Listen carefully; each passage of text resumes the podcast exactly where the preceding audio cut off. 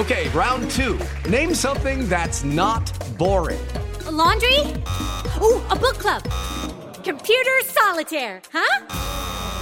Ah, oh, sorry, we were looking for Chumba Casino. That's right. ChumbaCasino.com has over 100 casino style games. Join today and play for free for your chance to redeem some serious prizes. ChumbaCasino.com. No purchase necessary. Full prohibited by law. 18 plus terms and conditions apply. See website for details. Os pingos nos is. Jovem Pan. Olá, seja muito bem-vindo. Começando mais uma edição do programa Os Pingos nos Is, 6 horas e 1 minuto, horário oficial de Brasília. Chegamos à quarta-feira, hoje é dia 18 de outubro de 2023. No programa de hoje teremos a participação com análises e comentários de José Maria Trindade e Cláudio Dantas, de Brasília, Roberto Mota, do Rio de Janeiro e também o Cristiano Beraldo, em alguma localidade do mundo. Vamos então conferir os destaques desta edição. Israel divulga suposto áudio que aponta que a Jihad Islâmica seria culpada por ataque em hospital. Reino Unido envia navio e aviões de guerra para Israel. Exército israelense faz ofensivas contra Hamas e Hezbollah. Tudo isso e muito mais a partir de agora em Os Pingos nos Is. Opinião. Hora de colocar os pingos nos is. Continuamos nessa cobertura especial, 12 segundo dia de conflito em Israel. Várias notícias para a gente atualizar. Você que acompanha a programação da Jovem Pan News, as autoridades de Israel divulgaram hoje um áudio em que supostos integrantes do grupo terrorista Hamas conversam sobre a explosão que matou centenas de pessoas em um hospital na faixa de Gaza. Nessa gravação, um homem sugere que o artefato foi disparado pela facção Jihad Islâmica. Esse material foi divulgado pelo Consulado Geral de Israel, que não informou como o diálogo foi capturado nem forneceu outros detalhes. O ataque de ontem matou e feriu pelo menos 500 pessoas, segundo a rede de TV Al Jazeera. Vamos então fazer um giro com os nossos analistas. Vamos a Brasília. José Maria Trindade, Zé, ótima noite a você, seja muito bem-vindo. Vários elementos para a gente trazer para essa discussão veto dos Estados Unidos ao texto elaborado pelo Brasil na ONU, também visita de Biden a Israel, autorização para a entrada de ajuda humanitária para a faixa de Gaza via Egito. E essas novidades e repercussões sobre o bombardeio no hospital, inclusive eh, áudios, vídeos foram eh, entregues por Israel às, à imprensa, aos órgãos de imprensa.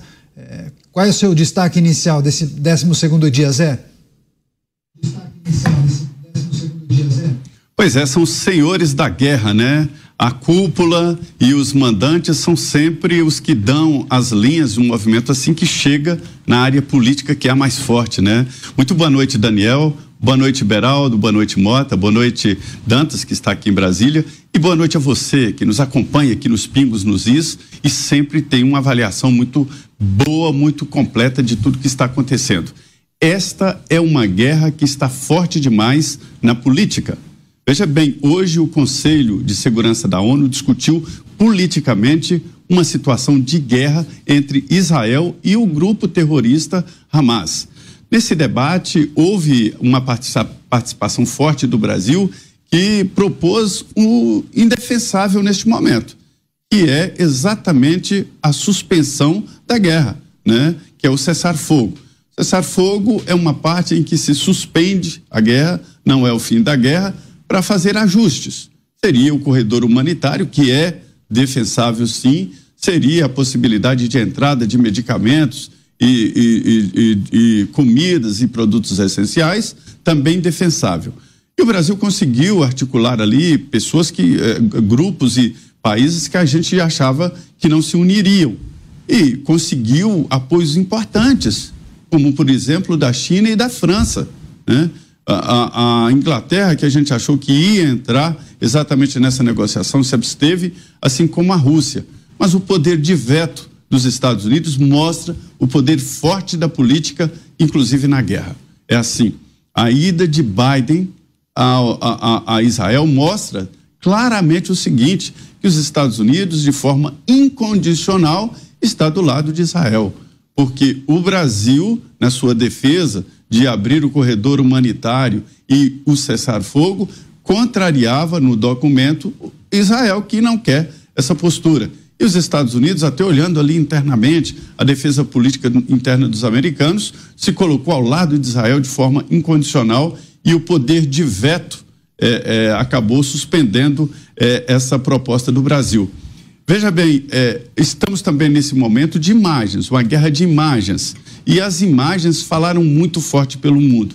Todos os jornais, sites mostrando o terror da bomba no hospital, independente de quem tenha praticado, uh, uh, efetuado os disparos, né?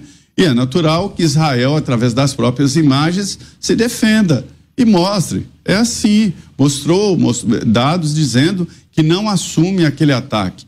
Agora, pensa que o, o, Hamas está triste, está chateado? Não, ele não tem o menor comprometimento com, com, a, a, a, com a causa Israel, de, de, a causa palestina. Não, não, não, não se preocupa. Olha, o Hamas já é vitorioso, porque o objetivo dele foi atingido, que é espalhar terror, matar inocentes e civis. Então, isso já está atingido, isso já é um objetivo atingido. E agora os senhores da guerra que movimentam exatamente a opinião pública para saber de que lado está. Então, é um momento político forte demais numa guerra que está sendo cada vez mais sangrenta. É isso, bons pontos levantados pelo José Maria Trindade. Beraldo, seja bem-vindo, ótima noite a você. Teve então o veto dos Estados Unidos a esse texto, essa resolução proposta pelo Brasil no Conselho da ONU. Só que mais tarde, Joe Biden pediu, Israel atendeu e entrará então ajuda humanitária via Egito, cerca de 20 caminhões com mantimentos para aquela população. Beraldo, qual o seu destaque inicial? Boa noite, Caniato. Boa noite, Zé Maria, Dantas, Mota e boa noite à nossa querida audiência que nos prestigia todas as noites aqui nos Pingos nos Is Caniato, o, nós temos dois momentos bastante distintos né, do que aconteceu hoje. Um é o que nós falamos ontem em relação à ONU, né, um debate é, bastante burocrático, onde ah, diversos países se manifestam ali, tentando é, influenciar de alguma forma um documento a ser emitido mas o mundo de verdade que está acontecendo no Oriente Médio, está acontecendo em Israel e na faixa de Gaza, é um mundo que vai é, cumprindo as suas determinações conforme as forças vão se impondo. E os Estados Unidos é muito forte. É, existem inúmeras é, interligações de interesses econômicos, comerciais, bélicos, diversas formas de que os países acabam é, dependendo ou tendo interesses é, num determinado posicionamento ou num determinado apoio dos Estados Unidos. Isso é muito forte e Biden está lá. Está lá para fazer esse trabalho de é, tentar organizar a, as relações ali dentro daquilo que é possível neste momento para que coisas como essa, quer dizer, que a ajuda humanitária aconteça, precisa ser resolvido a questão da, do, da evacuação daquelas pessoas que precisam sair da faixa de Gaza hoje, e isso tudo tende a ser resolvido, não de forma é, definitiva, permanente, mas pelo menos neste momento, aquilo que está pendente agora deve encontrar uma solução a partir desta presença, dessa pressão que faz os Estados Unidos. E convenhamos, Israel precisa do apoio dos Estados Unidos. Né? Isso fica muito evidente. Essa, esse apoio incondicional que Biden é, é, propõe ali e que manifesta é um apoio que pesa muito na questão militar, no apoio militar, no apoio financeiro. E, da mesma forma, você tem a Arábia Saudita, que já estava ali é, é, com todo o seu acordo de defesa com os Estados Unidos e também com Israel já negociado para ser assinado, então ali também os interesses estão muito evidentes. Os Estados Unidos vem é, exercendo o seu poder no mundo, um poder menor do que já foi, sim, mas ainda um poder muito grande. E sem dúvida nenhuma exercendo um papel muito mais efetivo, muito mais é, é, evidente do que o poder simbólico que hoje a ONU exerce. Isso, são várias notícias importantes para a gente destacar com os nossos analistas. Ao longo desta edição de Os Pingos nos Is, você vai entender tudo o que acontece, não somente ali em Israel, na faixa de Gaza, e em toda a zona fronteiriça, tanto do norte quanto do sul, mas a gente também vai repercutir esses pontos e essas notícias que estampam os portais dos jornais de todo o mundo, para você entender exatamente quais podem ser os próximos passos nesse conflito. Mas vamos fazer uma conexão com um convidado especial, o Ricardo Ganks. Ele é rabino e professor, está em Israel nesse momento, a quem eu agradeço demais pela participação. Rabino, seja muito bem-vindo mais uma vez aqui à Jovem Pan News. Muito obrigado, muito obrigado pelo convite e é um prazer. Perfeito. A gente tem alguns pontos para tratar com o senhor, mas para começar, Queria entender onde o senhor está, qual região de Israel e qual é a situação por aí. A população segue reclusa, eh, se protegendo, com medo. Eh, os ataques, as explosões ainda são frequentes ou não? Já há retomada de algumas atividades. Queria escutar o seu relato, por gentileza. É muito bem. Bom, eu moro em Avni Hefetz, que é uma região da Samária, e eu também estou é, é, em contato com pessoas do sul. E essas pessoas, elas, você tem agora em Israel mais de 100 mil pessoas que foram desalojadas de suas casas. Só a região de Eilat já recebeu 35 mil famílias. Inclusive agora o prefeito de Eilat ele está pedindo ajuda para o governo porque a quantidade de famílias que chegou em Eilat são pessoas que saíram do sul e foram para uma região mais ainda próxima da fronteira com o, com o Egito e com a Jordânia. E tem, você, nós temos muitas famílias que saíram do norte devido aos ataques do Hezbollah e também foram, foram para outras regiões do, do, do país. Tiveram algumas cidades até que o, que o governo pediu, falou para todo mundo sair. Então, a, a situação, o país, ele está, em boa parte do país, é, o país está parado, você não tem, você não, você, as escolas não estão funcionando, estão funcionando de uma maneira extremamente limitada, estão funcionando é, parcialmente online em alguns lugares, outros lugares nem isso. E é, a, uma parte da economia também está parada, porque tem lojas que não conseguem nem abrir, porque seus trabalhadores estão agora no, no, no exército. Perfeito. Eilat então, é uma cidade que fica bem ao sul de Israel, só que na outra ponta é, de Gaza é um balneário turístico muito conhecido, com hotéis, etc. É essa sim. cidade, né? Perfeito. Sim. Rabino, eu vou chamar os nossos comentaristas, eles também participarão dessa conversa e farão perguntas ao senhor. Cláudio Dantas, boa noite, Dantas. Sua pergunta, por favor. Boa noite, boa noite, Rabino. Boa noite a toda a nossa bancada e a nossa audiência. É, Rabino, a gente percebe que é, hoje, a partir até daquele episódio envolvendo o hospital ontem, é, hoje o governo de Israel optou é, anunciou, inclusive, que vai é, garantir ali algum tipo de ajuda humanitária é, ao, justamente a esses palestinos que estão é, no sul da faixa de Gaza. É, a sua opinião, demorou para haver essa, essa nova frente, essa frente é, de ajuda humanitária para atender essa população deslocada? Israel estava muito preocupada com a ofensiva militar e deu pouca atenção a essa ofensiva humanitária. Eh, digo isso porque, naturalmente, a gente está diante eh, de um conflito militar que tem a sua face de propaganda, a sua face de comunicação, e percebemos o quão eh, esse conflito vem sendo explorado por ambos os lados. E, naturalmente, a gente lidar todo dia aí com muita desinformação. O próprio episódio do hospital de ontem à noite é um exemplo disso. Queria a sua opinião sobre essa frente eh, humanitária?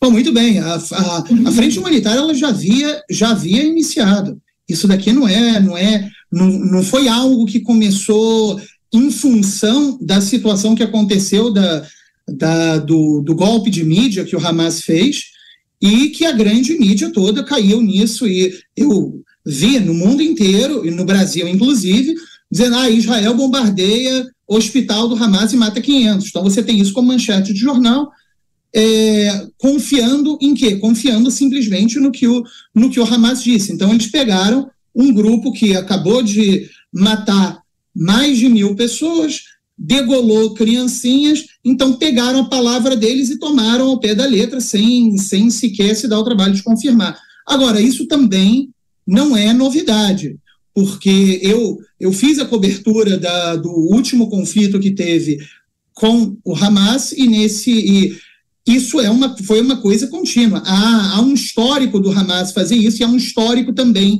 da grande mídia acabar apoiando.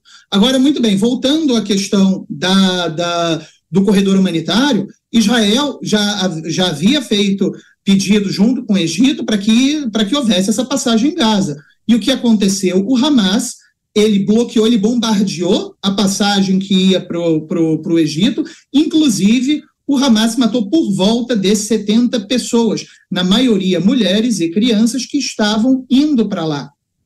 Então, pode ser que agora o Hamas aceite essa, esse corredor humanitário?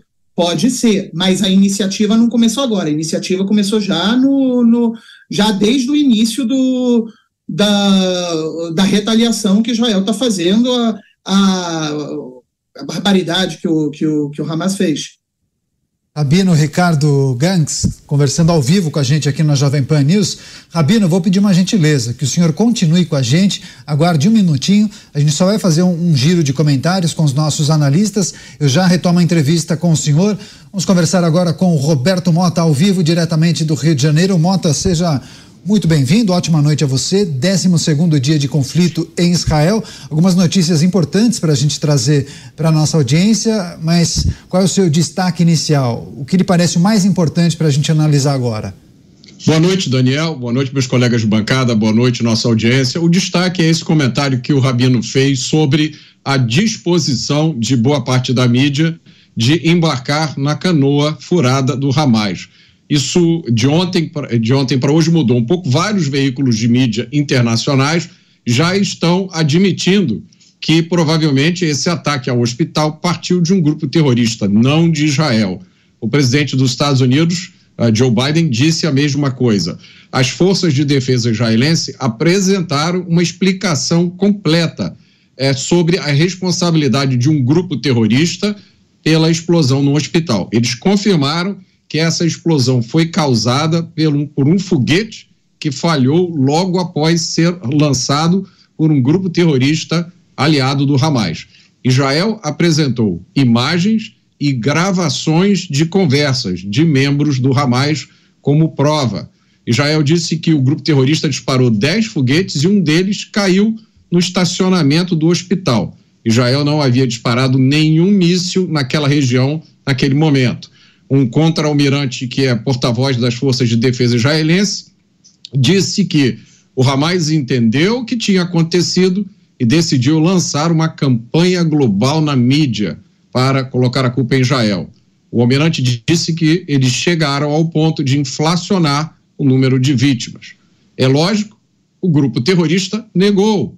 O Ministério da Saúde de Gaza, administrado pelo Hamas, colocou a culpa em Israel mas ninguém forneceu nenhuma evidência do envolvimento israelense na explosão.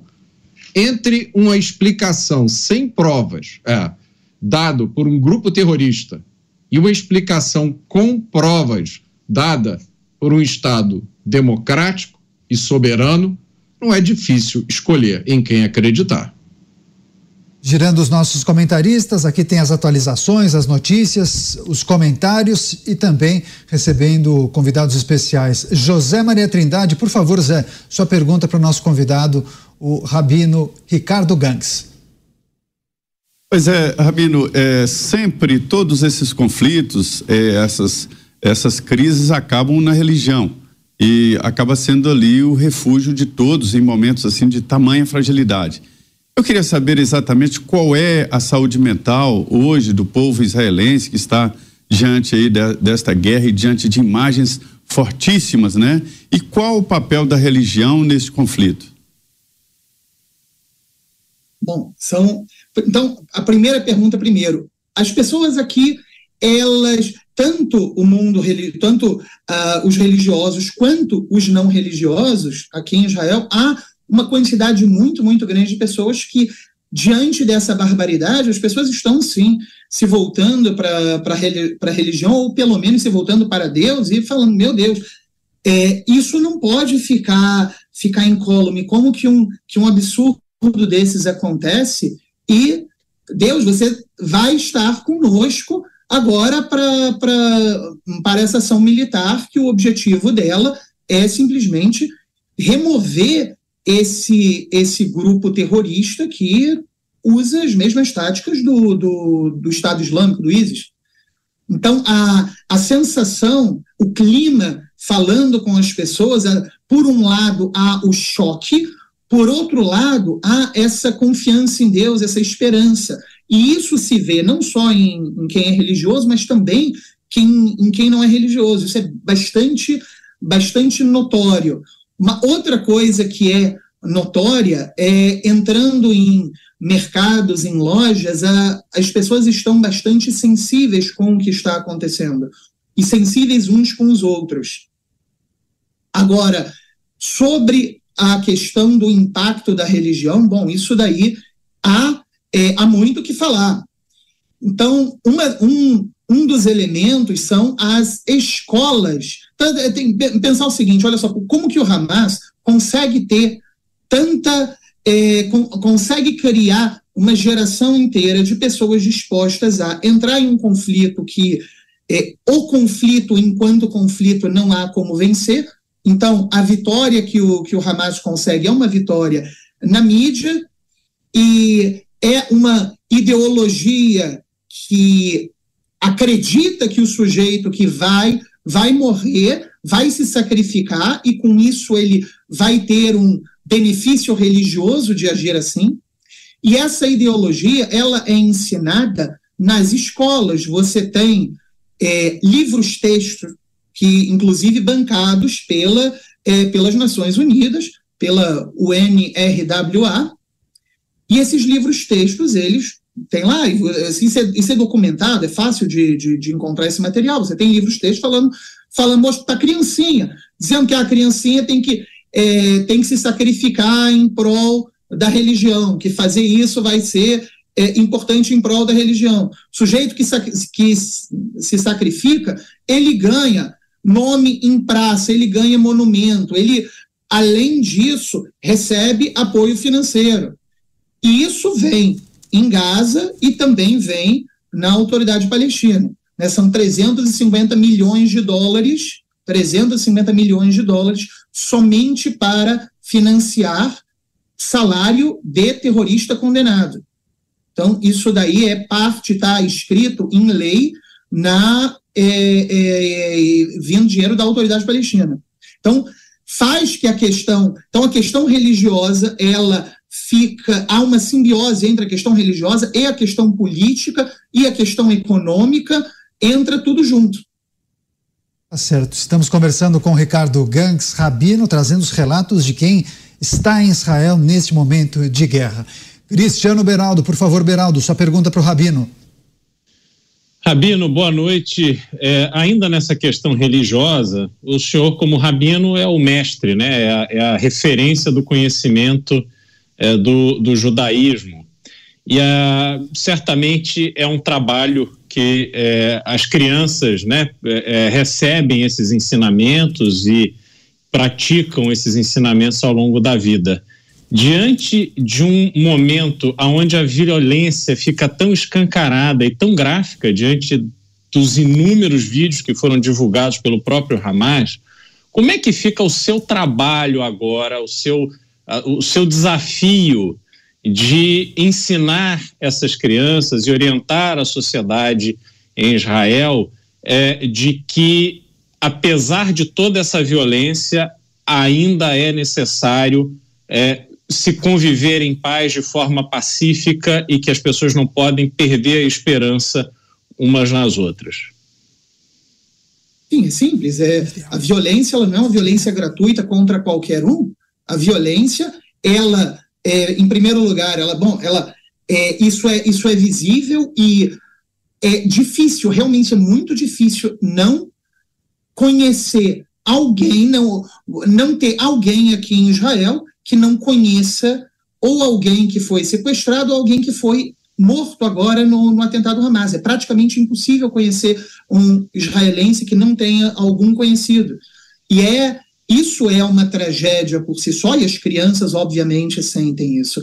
Agora, com relação a, um, uma, a alguma retaliação, a retaliação é contra quem é responsável por isso, não é uma retaliação em branco contra qualquer um ou contra qualquer árabe, por exemplo, até porque 20% da população israelense é árabe, há uma convivência é, boa com é, uma boa parte dos árabes que moram em Israel e também é, isso não, não a, a, a experiência dessa convivência ela fala mais alto do que é, uma, uma ideia abstrata que poderia até, ah, vamos nos vingar de qualquer um. Não, isso, isso não é passado assim nas escolas, isso não é passado assim na mentalidade do povo como um todo. Há essa separação de maneira muito clara. Agora, há uma percepção da população, inclusive, que isso que aconteceu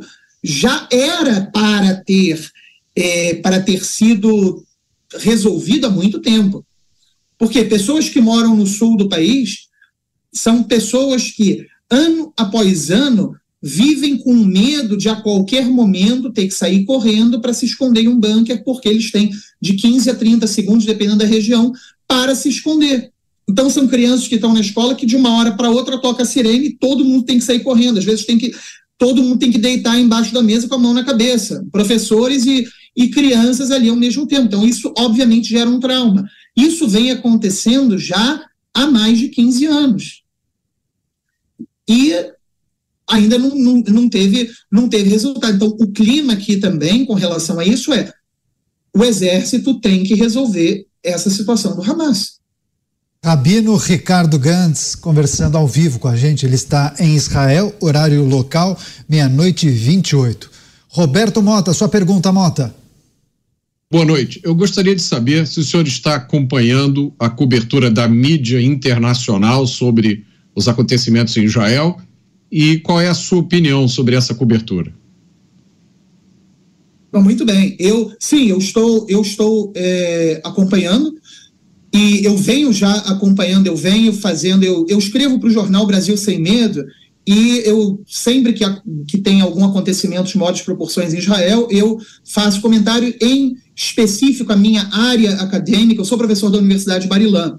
E a minha área acadêmica é Aristóteles e fazer análise de discurso em função de Aristóteles. Eu venho fazendo isso, eu venho acompanhando, assim, a, a mídia. Eu escrevi recentemente um artigo que eu falo sobre os 10 tipos de apoiadores do Hamas. Quer dizer, você tem são 10 chavões, 10 coinoitopoi, são é, é, chavões, poderia, pode, pode ser traduzido, de como um argumento é feito. Por exemplo, você, é, você vê rotineiramente um tipo de proporcionalidade forçada entre Israel e o Hamas. Quer dizer, fala-se uma coisa de Israel e contrabalança com o, o que o Hamas disse ou fez, como se houvesse uma equivalência, e muitas vezes é colocado no mesmo tom, no mesmo tom de seriedade.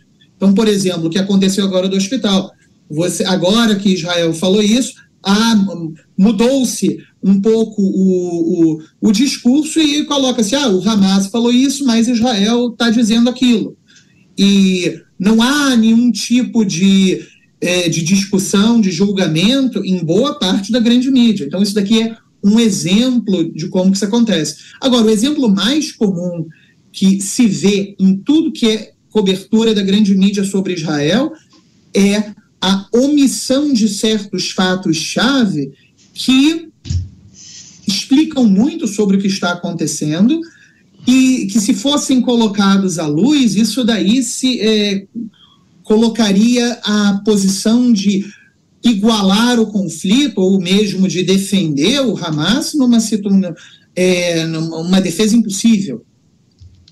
Então, um exemplo disso é a questão do financiamento que há para todo aquele que vá cometer um ato de terror. Então, esse financiamento ele é sujeito que comete algum ato de terror, e isso é uma coisa que acontece já há, há, muitos e muitos anos.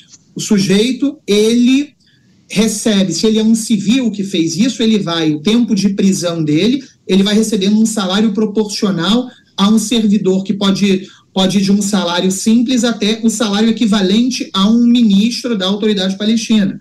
Se, se ele é um, um militar ou das forças policiais, é, é, ele vai receber um salário proporcional de soldado até general.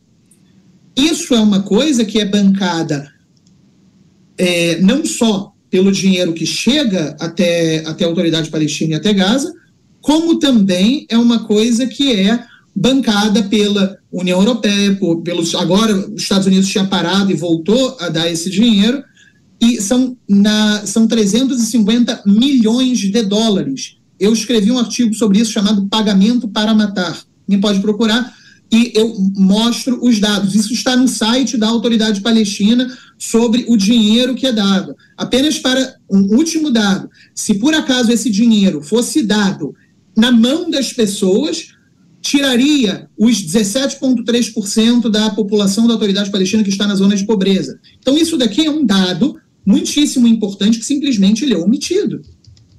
E é um dado público, não é um dado é, é secreto. Tá é, a pessoa pode ir na é. internet e encontrar isso. Perfeito. Queremos agradecer muito a participação do Rabino Ricardo Gangs, conversando ao vivo com a gente. Ele está em Israel. Rabino, é, volte mais vezes. Esperamos que o senhor fique em segurança em Israel e certamente voltaremos a conversar. Até uma próxima. Muito obrigado pelo convite e, quando quiserem, estou à disposição. Muito obrigado mais uma vez. Agora a gente segue com as análises dos nossos comentaristas. Cláudio Dantas, eh, Dantas, qual o seu destaque no dia de hoje, 12 dia de conflito? Trouxemos as impressões dos nossos comentaristas sobre a, o veto dos Estados Unidos ao texto, à resolução proposta pelo Brasil no Conselho de Segurança da ONU e vimos, inclusive, várias manifestações. Um grupo de judeus, inclusive, eh, invadiu o Capitólio, entrou no Capitólio para se manifestar contra essa, esse voto contrário, essa manifestação dos Estados Unidos no Conselho, pedindo o cessar-fogo imediato. Quais suas análises, em Dantas? Muito bem, Daniel. É possível cessar-fogo imediato, é, desde que o Hamas tome a, é, a, a iniciativa. O Hamas é que promoveu um ataque bárbaro no dia 7, no sábado, dia 7 de outubro, deixando aí mais de 1.200 israelenses mortos, inclusive 400 crianças. Precisamos lembrar isso todo dia. 400 crianças, algumas degoladas, algumas queimadas vivas. Por que, que, é importante dizer isso? Porque a mídia, de uma maneira geral, mundial, ela vem é, é, é, é deslocando o foco da narrativa. Vem deslocando o foco da narrativa dessa barbárie e da, da, da necessária é, contraofensiva promovida por Israel é, para a narrativa é, da crise humanitária. Olha, de quem é a responsabilidade da crise humanitária? Será que é de Israel? O Hamas domina, controla a faixa de Gaza desde 2005. Aliás, desde as eleições legislativas que ele tomou ali, né, em, função até da, da, da disputa que teve com a autoridade palestina, não ouvimos mais falar em eleições. Ele domina há 20 anos, praticamente, a faixa de Gaza e promoveu a, é, é, a, a, a miséria, promoveu o desemprego. É, por que, que falta água e eletricidade? Por que, que Israel tem de fornecer água e eletricidade para a faixa de Gaza? Por que, que o Hamas não promoveu o saneamento necessário? Por que, que usou as tubulações de saneamento para fazer mísseis eu lembrei mais cedo no Jornal da Manhã, o Hamas foi colocado, apontado pela Forbes em 2014 como a organização terrorista mais rica do planeta, com faturamento de um bilhão de dólares. Os seus líderes, os líderes máximos, inclusive, que vivem no Catar, vivem na Turquia, vivem como nababos, desfrutam da, da, de todos os luxos que vocês imaginem usam ternos de grife, joias, andam de jatinho, de carros de luxo, moram em palácios, em mansões. Por que, que o Hamas não se rende Porque ele não está defendendo a causa palestina. Vamos lá. Ele não está defendendo a causa palestina.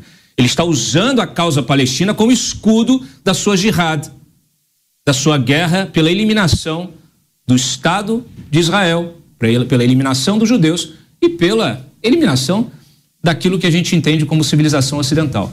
O nosso modo de vida incomoda muito essa gente que quer instalar um califado obscurantista, você ter é, uma sociedade próspera, cheia de liberdades, né, com direitos. É, é muito, é muito difícil para eles lidar com a tecnologia, né? com a ciência. Quer dizer, difícil para a sua guerra, para a sua retórica de justificativa, não para as suas lideranças que adoram desfrutar das benesses, né? Imagina, será que eles seriam contra a penicilina? A gente precisa entender que essa gente defende o atraso, essa gente é contra o avanço civilizatório. É, é importante repisar isso todos os dias. Muita gente desconhece a realidade dos árabes israelenses ou dos muçulmanos palestinos que vivem, eh, que trabalham em Israel. Eles desfrutam de mais liberdades do que nos países árabes e nos países muçulmanos. Tem mais liberdades e direitos do que se vivessem nesses países. O Hamas poderia se render, por que não faz? Porque usa os seus civis como escudo humano. Até o imperador Hirohito se rendeu, justamente porque entendeu que não havia mais como é, levar uma guerra em que a sua sociedade estava sendo dizimada. Então é preciso que as lideranças, é preciso que a mídia, é preciso que a sociedade ocidental enxergue esse é, esse é, conflito da maneira correta e passe a cobrar, não de Israel, mas de Hamas, o cessar-fogo. It is Ryan here, and I have a question for you. What do you do when you win? Like, are you a fist pumper? A woohooer, a hand clapper, a high fiver. I kind of like the high five, but if you want to hone in on those winning moves, check out Chumba Casino. At ChumbaCasino.com, choose from hundreds of social casino style games for your chance to redeem serious cash prizes. There are new game releases weekly, plus free daily bonuses. So don't wait. Start having the most fun ever at ChumbaCasino.com. No purchase necessary. VGW. Void were prohibited by law. See terms and conditions. 18 plus. É isso, vamos seguir o programa Os Pingos nos Is, sempre recebendo brasileiros que estão em Israel, trazendo os relatos e os retratos dessa guerra que entrou no 12º dia nesta quarta-feira. Vamos conversar agora com Marcos Suskin. Ele é guia de turismo e também comunicador, já conversou com a gente por algumas ocasiões. Ele mora na cidade de Olon, região metropolitana de Tel Aviv. Marcos, muito obrigado mais uma vez por atender a gente aqui, a nossa produção da Jovem Pan News. Enfim, já emenda a pergunta, queria saber qual é a situação de momento por aí. Imagino que muitas repercussões após o bombardeio no hospital ontem, porque eh, rapidamente as autoridades de Israel, as forças israelenses, apresentaram alguns arquivos que sinalizam e apontam que o disparo teria saído da região de Gaza da Jihad Islâmica. Inclusive, nós pudemos observar uh, um vídeo que mostra justamente o disparo desse míssil. Naturalmente, é preciso verificar a autenticidade desse vídeo e também um áudio em que duas, dois integrantes do Hamas uh, falam e tratam desse disparo. Teria saído de uma localidade atrás do hospital, em um cemitério. Enfim, Diante dessas últimas notícias, também a autorização de entrada humanitária via Egito após o pedido de Joe Biden, você acha que o conflito entra em um novo momento, um momento talvez de uma cautela maior? Ao contrário, eu acho que o conflito tende a se agravar, infelizmente, enquanto os reféns israelenses não forem devolvidos. É um absurdo que, passados 12 dias de guerra, a Cruz Vermelha não teve direito sequer de visitar os, uh, os sequestrados para saber da sua situação. Né? Entre os sequestrados, há diversas crianças, inclusive que necessitam de leite materno, uh, criança, bebês, uh, entre os sequestrados há doentes, diabéticos, entre os sequestrados há uh, inválidos que necessitam de, de cuidados e ninguém sabe o que está acontecendo com eles. Eu tenho muita dificuldade de pensar em ajuda humanitária a Gaza sem a ajuda humanitária aos israelenses que estão em Gaza. De qualquer forma, foi uma exigência do presidente Biden e com a qual Israel é, concordou e a, é, a, a, ajuda humanitária deve começar a entrar pela é, cidade de Rafah, a passagem de Rafah, que fica no sul da faixa de Gaza e faz fronteira com o Egito.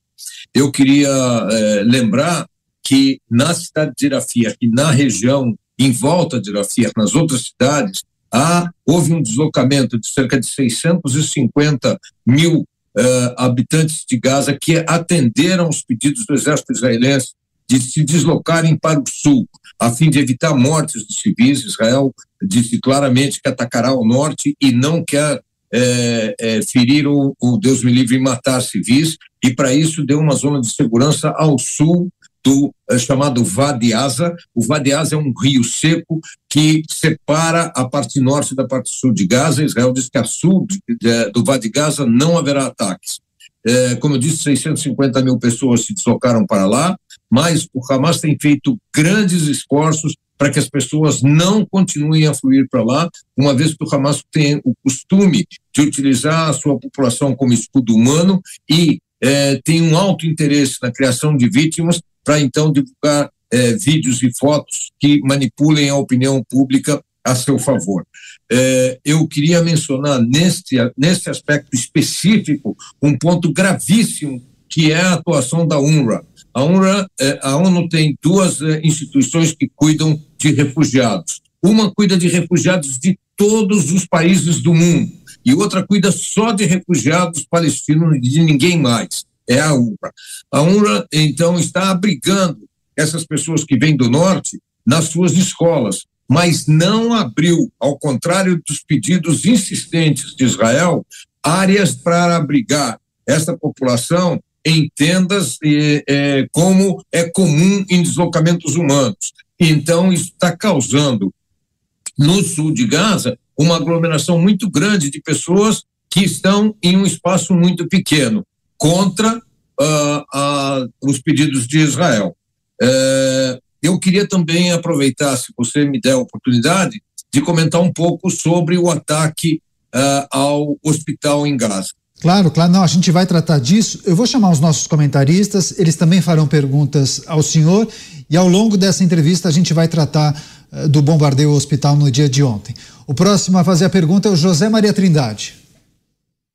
Pois é, Marcos, é, o, o, discurso do presidente norte-americano Joe Biden, ele agradou em parte ali, primeiro o apoio que ele deu a Israel, eu acho até de uma forma incondicional, mas parece que não houve uma aceitação total quando ele falou em ajuda à, à faixa de Gaza, né?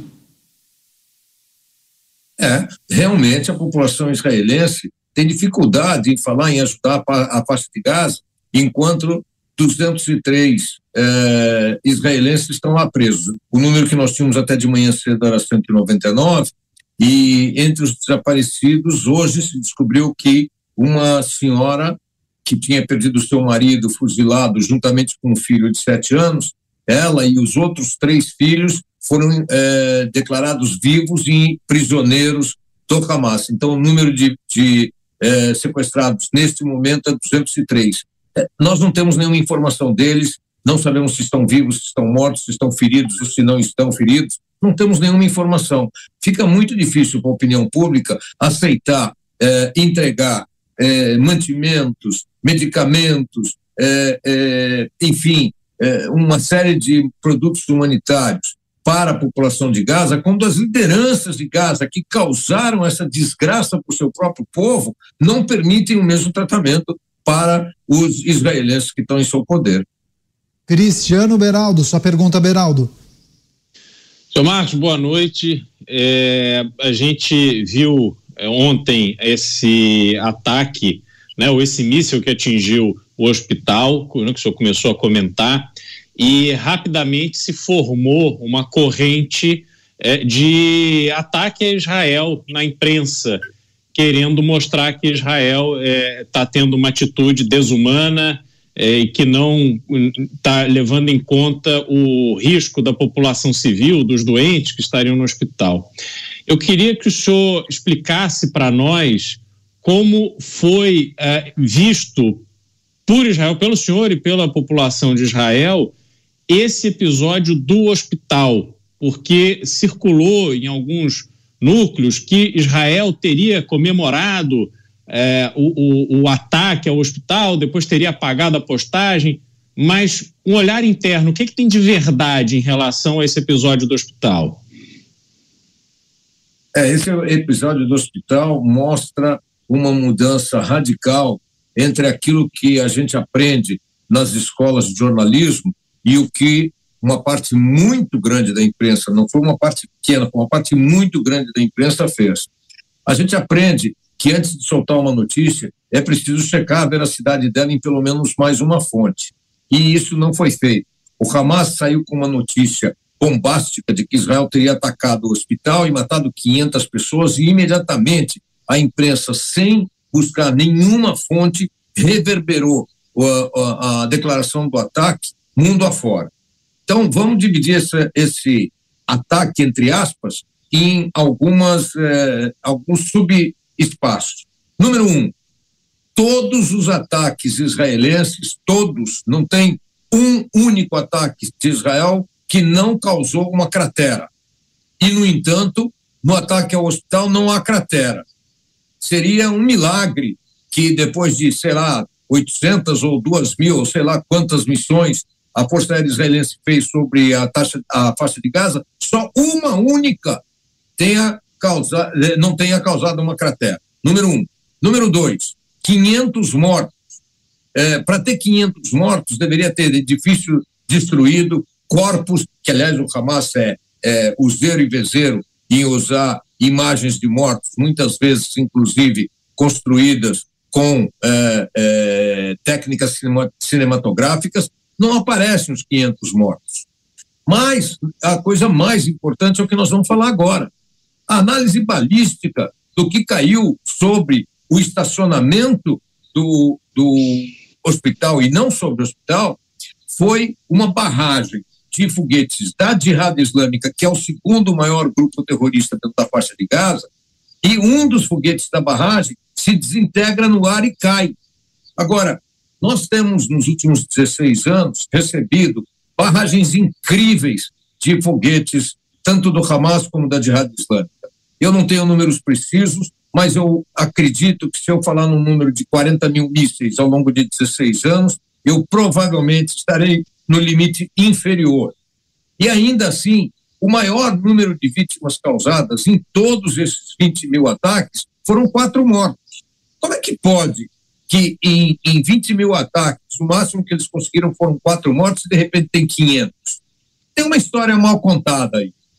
Uh, o que a população israelense acredita, e, e eu me incluo entre eles, é que se houve realmente 500 mortes, é impossível saber se é verdade ou não, porque não houve acesso a esses corpos, mas se houve, é porque no interior desse hospital havia um imenso depósito de munições ou de mísseis que é, explodiram em função da queda do tal artefato da Jihad Islâmica.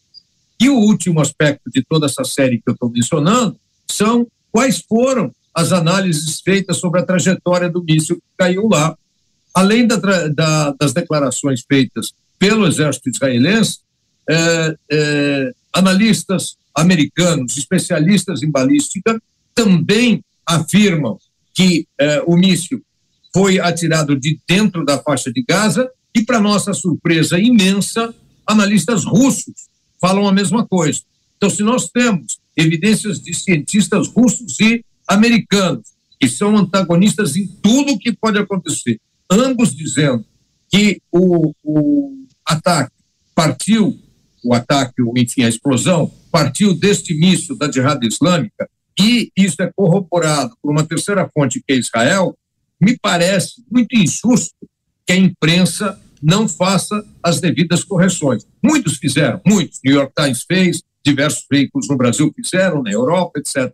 Mas há muitos, e no Brasil, em especial, uh, eu poderia citar pelo menos quatro, que até o momento não fizeram essa correção. Isso gera, logicamente, uma uh, onda, principalmente nos países islâmicos, de ódio a Israel. Uh, esse ódio a Israel é levantado por grupos extremistas, extremamente organizados, mas, infelizmente, todos nós conhecemos o que se chama efeito manada. O efeito manada é quando um grupo grande de, eh, inicia um movimento e pessoas menos esclarecidas se juntam a esse movimento simplesmente porque tem muita gente. E é esse efeito manada que está ocorrendo em muitos países islâmicos, ou seja, os radicais começam e o efeito manada é, é, agrega um número muito grande de pessoas, na maior parte das vezes desinformadas. Retrato da guerra em Israel, feito por quem mora lá. Conversamos mais uma vez com Marcos Suskin, ele que é comunicador, mora na cidade de Olom e sempre colabora com a gente aqui na Jovem Pan News. Marcos, muito obrigado mais uma vez pela gentileza em conversar com a gente. Esperamos que o senhor continue em segurança e certamente voltaremos a conversar em breve. Boa noite, agora quase uma da madrugada por aí. Boa noite, até a próxima. Se Deus quiser, até a próxima, mas muito cuidado aí no Brasil, porque Muhammad El, El Haidi declarou agora há pouco, há duas horas atrás, para o jornal El Midian, ele é o líder eh, principal da Jihad Islâmica, ele disse: esta não é uma guerra contra Israel, e sim contra o Ocidente, liderado por Biden. A meta é mudar totalmente a face do mundo. Isso inclui o mundo ocidental, nós brasileiros. É isso. Importante registro feito. Certamente a gente vai voltar a conversar. Marcos, um abraço. Até breve, se Deus quiser. Se Deus quiser, muito obrigado pelo espaço. Seguimos com mais análises. Roberto Mota. Mota, inclusive, tem eh, uma notícia que está em vários eh, noticiários e veículos estrangeiros, anunciando que o Reino Unido eh, enviou navios e aviões militares ao Mediterrâneo justamente com o objetivo de apoiar Israel. Israel que já tinha recebido apoio e também equipamentos dos Estados Unidos. Qual é a sinalização desses países eh, do Ocidente? Há um reforço com o receio de que outros países ali do Oriente Médio manifestem apoio às investidas do Hamas? Eu acho que é menos isso, Daniel, e mais duas outras preocupações que são importantes. Uma delas é que a região do Oriente Médio tem um papel fundamental no fornecimento de petróleo para o mundo. Então, se esse conflito sair do controle e atingir os países produtores de petróleo, isso vai ter um impacto enorme para o Ocidente. Então, eu acho que os países, as democracias ocidentais, estão acordando, a ficha está caindo. O segundo aspecto da preocupação é a ameaça representada pelo inimigo infiltrado nos países ocidentais. Hoje, a gente acabou de ver aí do Marcos Osequinde a informação de que mais um líder fundamentalista fez um chamado pela, pela, pela jihad, e isso é uma ameaça em potencial para todos os países do Ocidente. Vamos lembrar que inúmeros países, democracias ocidentais, já tiveram problemas com o terrorismo. A Grã-Bretanha já teve, a Alemanha já teve, a Itália já teve, a Espanha já teve, e esse, com a imigração em massa para a Europa, esse é um problema em potencial. A gente está vendo manifestações em toda a Europa de apoio a um grupo terrorista que queimou crianças vivas. É, é uma, chegou a hora do Ocidente resolver se vai permitir que isso continue ou se é o momento de dar um basta. Esse é um bom ponto para a gente tratar também com o Cláudio Dantas. Dantas, qual é a sua avaliação sobre essa possibilidade de entrada de novos players nessa guerra, caso naturalmente haja uma escalada e isso transborde para outros territórios? Daniel, eu acho que é preciso evitar isso. E a visita do Biden, ela tem naturalmente esse objetivo. É, o Biden, além de dar apoio ao seu principal aliado no Oriente Médio, Israel, e dar a sua licença, né, a sua bênção é, para que Israel elimine o Hamas, extirpe o Hamas, o Biden vem é, fazendo toda uma articulação para, é, vamos dizer assim, redesenhar é, o, o, esse, esse conjunto de países que apoiam justamente Israel e que podem redesenhar o conjunto de forças no próprio Oriente Médio. Por quê? Porque houve, naturalmente, um erro da política externa do Biden ao trabalhar numa espécie de distensão das relações com o Irã. Isso fez com que o governo americano suspendesse várias sanções e permitissem que o Irã é, recuperasse é, poder econômico, inclusive ou tivesse acesso a fundos é, que estavam bloqueados no Iraque e também na Coreia do Sul. Além disso, o governo americano também permitiu que o Irã voltasse a exportar petróleo para a China, mais de um milhão de barris. É, isso, na métrica, dá mais ou menos 50 bilhões de dólares em recursos que o Irã passou a ter é, disponível né, para aplicar onde quiser. E, nesse caso, na guerra. Na guerra contra o Ocidente, contra o próprio Estados Unidos. Né, como disse aí né, esse líder do Hamas, é, falando mais uma vez na jihad global. É, é disso que se trata. Né? O Irã sempre foi um Estado terrorista, um Estado que quer a eliminação de Israel, do povo judeu, um Estado que nega o Holocausto. É um negacionista. E a gente vê gente apoiando o Irã. É inacreditável, né? É um país, um regime que, é, que, que, mata, que é, pendura, né? enforca homossexuais. Então, de fato, é, assim, há uma incompreensão enorme sobre exatamente o que acontece nesses países. É, e o que interessa aqui é justamente esse redesenho do Oriente Médio que o Biden é, pode é, aprofundar. Justamente vinha sendo feito através dos acordos de Abraão e não pode abandonar essa iniciativa. Muito pelo contrário, tem que reforçá-la, reforçá-la mesmo. Né? E, e, e, nessa, nessa costura, é, dar o destaque necessário para que esses países que se colocaram à disposição é, entendam que há um interesse legítimo de se é, remodelar essa relação com o Oriente Médio, como disse o Mota, né, baseada aí fundamentalmente na questão do fornecimento do petróleo e do gás. Né? Então a gente é, percebe que essa região, é, de alguma maneira, vem sofrendo historicamente, é, desde o fim do Império Otomano, de toda a colonização que foi feita e o processo de descolonização, como aconteceu também eh, em, vários outros, em vários outros territórios na África. O processo de descolonização foi um processo muito conturbado e muitas vezes eh, trouxe instabilidade, eh, porque, enfim, as bases para esse, as, as, novas etapas desses países ela não, elas não foram devidamente sedimentadas. Então, eu espero que, que realmente o Biden tenha sucesso nisso não é algo para ser feito neste mandato, muito menos algo que a gente possa entender que possa ser resolvido é, nesta geração. Mas se houver, é, de fato, é, uma é, formatação adequada desse novo redesenho, aí a gente pode ter alguma esperança é, de ter um Oriente Médio mais pacificado. Pois é, enquanto o Dantas tratava dessas informações e também desse apoio de Joe Biden a Israel, José Maria Trindade, o presidente norte-americano, após a reunião com o primeiro-ministro de Israel, Benjamin Netanyahu, ele também anunciou um aporte de 100 milhões de dólares em, ajuda àquela região. Claro que isso vai precisar passar ainda pelo Congresso norte-americano, dificuldade nenhuma na liberação desse recurso. Mas é importante a gente lembrar também a nossa audiência que os Estados Unidos vetaram a resolução, o texto que foi proposto pelo Brasil no Conselho de Segurança da ONU. Zé, como você monitora também as repercussões aí em Brasília? É, como, qual foi o impacto desse veto norte-americano? É, um clima de frustração dentro do governo brasileiro com essa tomada de decisão pelos Estados Unidos, que tem poder de veto? Olha, era um veto esperado. Os embaixadores aqui do Brasil, eles fizeram negociações com vários países e consideram que rompeu e eu te confesso que eu fiquei surpreso com o apoio integral, foram 12 votos, não? Inclusive de dois membros é, é, é, do, do Conselho de Segurança, dois membros definitivos e que poderiam, por exemplo, vetar.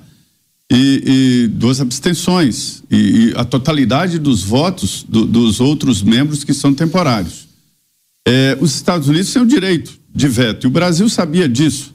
Tentou negociar, mas o, o que eu ouvi hoje sobre isso é de que é, a, o cessar-fogo defendido pelo texto é que acabou definitivamente levando os Estados Unidos para a situação de veto, e isso é um anúncio mundial de que está do lado incondicional de Israel.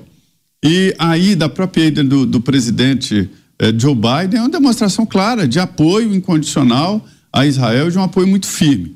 E os Estados Unidos são bem vistos em Israel. Todos é, é, acham que é, é, um aliado importante e é um aliado. Quem não quer ficar ao lado de, de, da cavalaria, né? Como a gente assistia na, na, naqueles filmes de faroeste. Chegou a cavalaria. E isto é um ponto muito importante no momento em que a guerra passa por um crivo da política.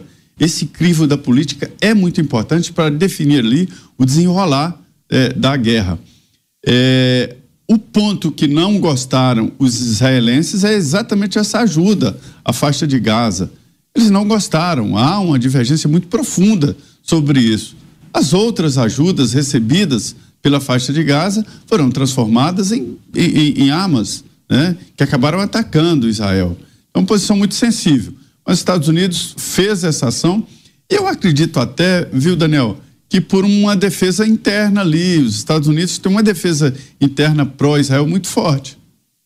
Cristiano Beraldo. Beraldo, queria também trazer uh, a sua percepção em relação à maneira como alguns grupos acabam uh, reagindo às decisões que são tomadas no âmbito do Conselho de Segurança da ONU. Os Estados Unidos vetaram o texto, não concordaram com todos os termos que foram colocados uh, pelo Brasil e Quase que imediatamente, um grupo acabou invadindo o Capitólio, sede do Congresso norte-americano, pedindo um cessar-fogo imediato. A gente tem observado também manifestações em frente a embaixadas eh, de Israel e dos Estados Unidos em várias localidades do mundo. Esse tipo de pressão tem o poder de mudar algum tipo de avanço eh, nesse conflito no, em Israel, na faixa de Gaza? Ou você acha que não? É muita pirotecnia e não surte efeito no final das contas? Caniato, quando algo tão impactante e grave acontece, a gente acaba tendendo a interpretar o mundo a partir do evento né, que se deu. Mas a gente precisa lembrar de algumas coisas. O Dantas estava falando do Irã, né? Quem pode apoiar o Irã? E Zé Maria comentando essa questão da ONU. E aí eu vou ter que fazer uma aqui, puxar pela memória dos nossos ouvintes o fato de que, no mês de fevereiro desse ano, o governo brasileiro foi contra um pedido do governo americano e autorizou que dois navios militares iranianos atracassem no Rio de Janeiro. Então, tínhamos ali uma situação em que esses dois navios militares, que já haviam sofrido sanções da ONU pelo fato de terem participado em comércio ilegal e em atos de terrorismo, o governo brasileiro ignorou os apelos dos Estados Unidos e ignorou essa determinação de sanção da ONU em relação àqueles dois navios. E aí passam meses, a gente primeiro vê o Brasil aí querendo usar a ONU para dizer não, Hamas não é grupo terrorista por causa da ONU. Para atracar navio com sanção, não vale a ONU. Mas para poder amenizar a barra do Hamas, a ONU vale. E aí Agora, os Estados Unidos não têm absolutamente nenhum compromisso com a liderança brasileira no Conselho de Segurança da ONU, porque o Brasil, desde o início, já demonstrou que não tem compromisso com os Estados Unidos. Então, como eu falei mais cedo, Joe Biden está fazendo o trabalho que lhe cabe, demonstrando um apoio incondicional a Israel, mas ali tentando estabelecer algumas pontes importantes, alguns avanços possíveis nesse momento para que ao longo do tempo se construa o caminho para o cessar-fogo, mas com penalização do Hamas. O que o Hamas fez não só não pode ser esquecido, como não pode ficar impune. O mundo não pode mais conviver com gente disposta a cometer estas atrocidades. Isso é inaceitável. E o exército de Israel deve ter todo o apoio necessário para responder à altura e livrar não só a sua população, mas também a própria população palestina, que em boa parte também usufrui ali do convívio dentro de Israel para trabalhar, para ganhar o seu dinheiro, para poder procurar melhores oportunidades. Então, é importante que esses esclarecimentos sejam feitos, para que a gente não ignore um passado muito recente em que o Brasil se comportou muito mal no contexto internacional. E justamente em cima dessa discussão, o Cláudio Dantas tem um complemento, né, Dantas? Lucky Land Casino asking people what's the weirdest place you've gotten lucky? Lucky? In line at the deli, I guess? Aha, in my dentist's office. More than once, actually. Do I have to say? Yes, you do. In the car before my kids' PTA meeting. Really? Yes. Excuse me, what's the weirdest place you've gotten lucky? I never win and tell. Well, there you have it. You can get lucky anywhere playing at LuckyLandSlots.com. Play for free right now. Are you feeling lucky? No purchase necessary. Void where prohibited by law. 18 plus. Terms and conditions apply. See website for details. Pois é. Uh, o Beraldo lembrou aí essa questão dos navios. Eu vou lembrar de algo um pouco mais longínquo aí. Em 2009, inclusive, eu denunciei uh, uma tentativa, né, porque o chanceler o Celso Amorim tentou ali fazer uma, um acordo uh, com o Irã em relação ao Banco de Desenvolvimento do Irã, que era um banco que estava sob sanção também americana naquele momento. É, são essa, esses episódios que eles não são esquecidos pela diplomacia americana, naturalmente. Mas, como eu disse antes aqui, toda política externa é feita de erros e acertos. Essa resolução, por exemplo, eu acho que ela acerta. A resolução que foi rejeitada justamente pelo veto do americano, ela acerta quando ela condena e pede a libertação imediata dos reféns. O problema é que ela erra quando tenta criar uma falsa simetria entre Hamas e governo de Israel. Esse é o grande problema. Essa talvez seja é, a incompreensão que precisa ser ultrapassada. Mais uma vez, eu acabei de falar sobre isso. É preciso, e a sociedade tem um papel enorme, quem nos, nos, nos ouve aí na, no rádio, nos assiste na TV, nas nossas plataformas digitais, é preciso que a sociedade compreenda exatamente o que, que representa o Hamas. O Hamas não representa a causa palestina. Ele representa a jihad global, a guerra santa, entre aspas aqui, com todas as aspas. Ele representa é, um modelo de entendimento do mundo que é, é, simplesmente não considera a existência do outro, não, não considera mesmo, né? Que é, promove aí o terrorismo bárbaro, uma carnificina. O que a gente viu no dia 7 foi uma carnificina. Foi uma carnificina. É um exército irregular, se é que podemos chamar assim, né? É um grupo terrorista, que não usa uniforme que se esconde de forma covarde atrás dos civis, que usa uniformes do exército oposto, usa o uniforme de Israel para invadir as casas dos israelenses, estuprar as meninas, matar e matar e degolar idosos, fazer a barbárie. Dantas. Nós tivemos esse relato de uma de uma brasileira que foi morta. Tá, Dantas, eu vou pedir, eu vou pedir antes... licença. Deixa eu pedir licença, por gentileza. Tem um convidado especial. Claro. Ele precisa entrar agora. É uma entrevista muito importante. Eu convido todas as pessoas que estão com a gente aqui na Jovem Pan News, chamem os conhecidos, os familiares, os amigos. Trata-se de uma entrevista especial com o capitão Rony Kaplan.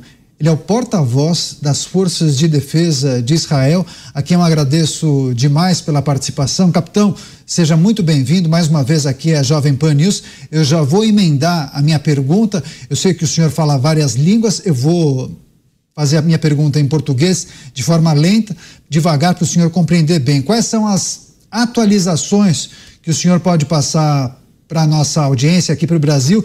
Desde a semana passada, havia uma expectativa de uma entrada por terra das forças israelenses em Gaza.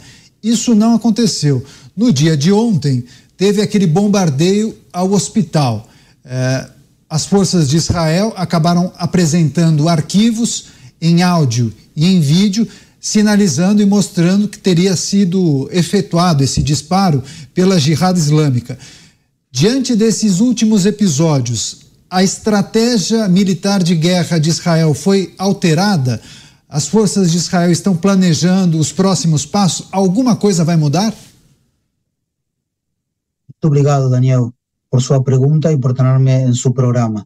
Eh, as forças de defesa de Israel siguen operando de eh, o aire y o mar para desmantelar la, eh, las capacidades administrativas e militares do Hamas na faixa do Gaza, de, de, tal maneira que puedan eliminar qualquer tipo de ameaça de parte do Hamas para Israel.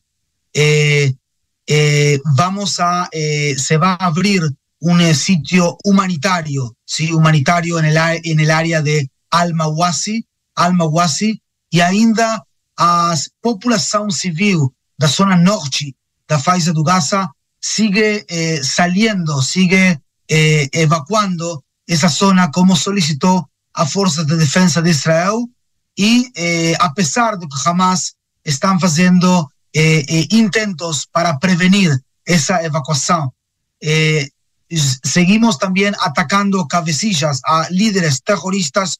O dia de hoje chegamos à posição de dois senior Hamas, eh, eh, líderes do Hamas, eh, uma, um encargado de toda a parte de mísseis antitanques e outro encargado de toda a parte de reparto, repartir, de distribuir as armas do Hamas. e eu queria também, Daniel, comentar-te, se eu creio que vocês falaram sobre isso, pero comentar-te de forma fehaciente as pruebas que as forças de defesa de Israel têm con respecto a, eh, a, a, esa explosión en el estacionamiento, no parking del Hospital Bautista na zona norte da faixa do Gaza. Perfeito. Rony Kaplan, capitão, porta-voz do Exército de Israel, conversando ao vivo com exclusividade aqui na Jovem Pan News. A próxima pergunta é de Roberto Mota. Capitão, há alguma informação nova sobre as pessoas que foram sequestradas? Eh, tem novas informações respeito a essas pessoas que foram sequestradas. infelizmente, como eu falei a vez passada, não tem possibilidade de compartilhar informação por o tema que aqui é mais importante, a vida dessas pessoas, que é a liberdade de informação. Hemos montado um centro nacional de inteligência para concentrar e para gestionar toda essa informação nova, recavada, y también toda información disponible en este momento respecto al paradero de los secuestrados. El esfuerzo por liberar a esos rehenes es una prioridad nacional y estamos trabajando duro para que ellos puedan encontrarse con sus familiares prontamente, si Dios quiser. Os detalhes da guerra em Israel, estamos conversando com o capitão Rony Kaplan. Próxima pergunta, Cristiano Beraldo, sua vez, Beraldo.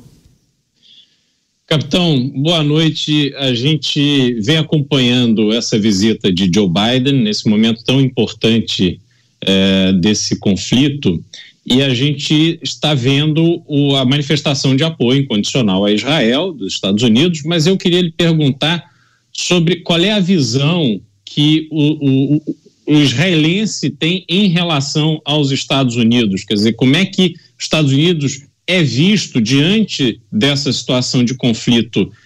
É valorizado em razão do apoio militar, é valorizado em razão do uso da sua força para é, tratar ali de um, de um cessar-fogo, de evitar que o próprio Irã entre nesse conflito? Quer dizer, como é que é esta visão de Israel para fora em relação aos Estados Unidos? Do ponto de vista militar, eh, el, el, el fato que eh, a relación entre Israel y Estados Unidos es una relación con boots on the ground, con eh, realmente eh, acciones concretas, es algo muy importante para Israel, aparte del, de, del fato que Israel tiene valores comunes e intereses comunes con los Estados Unidos y esa es la base del pacto estratégico entre Israel y Estados Unidos. Pero el mismo tema que ahora está llegando ya prácticamente el eh, otro portaaviones, el Eisenhower, a o mar Mediterráneo y también que aviones de carga de los Estados Unidos han traído mucho, mucho eh, eh, tipo de equipamiento militar, pone a Israel en este momento completamente pronta y completamente con todos, con todo arsenal necesario para enfrentarse en más de un solo frente, no solamente na faixa de Gaza, sino de ser necesario también en el límite con Líbano. Esa no es la intención de Israel, pero o jamás, eh, perdón, o Hezbollah está escalando la violencia en el límite y a gente está ahí en alerta máxima. Por otro lado, la visita del presidente eh, Biden fue también con o eh, de Comando Centro de los Estados Unidos y ese es un mensaje muy claro para los enemigos de Israel aquí en la zona con respecto a su esperanza o su intento de agrandar este conflicto y arrastrar a todo Medio Oriente a una guerra regional, cosa que Israel no quisiera que suceda, pero está preparado para cualquier tipo de contingencia. Capitão do Exército de Israel conversando ao vivo com a gente aqui na Jovem Pan News. José Maria Trindade, sua pergunta, Zé. Perfeito, Capitão Campla. Eu queria saber se é, existe a possibilidade de conflito em terra, em, em Israel, ou seja, ainda existem no, no território de Israel é, é, terroristas do Hamas que estariam por aí, que poderiam fazer ataques nas ruas, ou eles já foram rechaçados para a faixa de Gaza? Existe uma probabilidade muito grande que não tem mais terroristas do Hamas na zona sul, aledaña à faixa do Gaza dentro de Israel, pero ainda há uma possibilidade pequena, um porcentagem de possibilidade pequena que efectivamente ainda tem algunas eh, células terroristas no sul de Israel. A gente cree que no, pero no es uma, eh, un escenario completamente descartado, descartado. Seguimos com mais perguntas. Cláudio Dantas, sua vez. Uh, muito boa noite, capitão. Uh, a gente. Uh, duas perguntas rápidas. uma em relação justamente a essa estratégia de incursão terrestre. Houve alguns ultimatos né, que acabaram sendo depois relativizados aí para o deslocamento da população palestina da faixa de Gaza para o sul, justamente para permitir esses ataques. Mas esses ataques não vieram. Quer dizer, essa incursão terrestre não aconteceu ela não vai acontecer.